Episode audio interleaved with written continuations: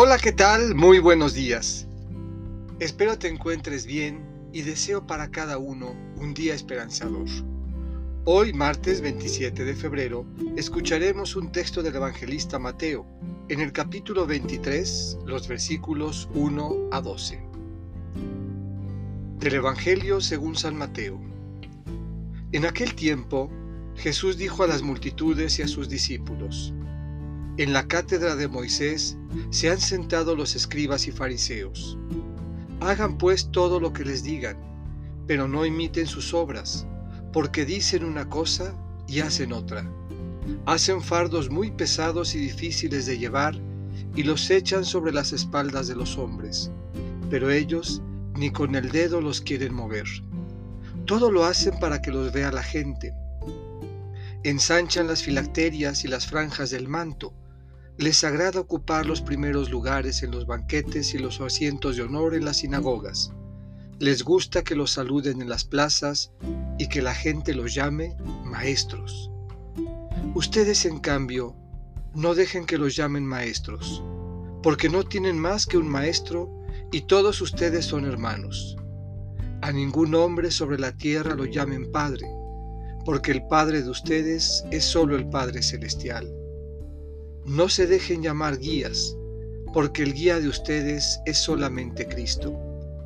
Que el mayor de entre ustedes sea su servidor, porque el que se enaltece será humillado, y el que se humilla será enaltecido. Esta es palabra del Señor. Meditemos. El Evangelio pone ante nosotros dos advertencias. La primera, no imitar a los que dicen una cosa y hacen otra. A los que profesan la fe en Jesús y practican el odio al hermano. A los que proclaman el reino de Dios y dejan fuera a los que no piensan ni son como ellos a los que predican la salvación y la libertad ofrecida por el Padre y condenan al prójimo bajo el peso de un moralismo inmisericordia, a los que hablan de humildad, pero no son capaces de escuchar al despreciado, acoger al desposeído o extender la mano al indigente. La segunda, evitar sentarnos en la cátedra de Moisés y apropiarnos de los títulos o monopolizarlos, para ostentar poder, dominio o privilegios innecesarios. Nos advierte, pero al final nos ofrece una enseñanza para ponerla en práctica.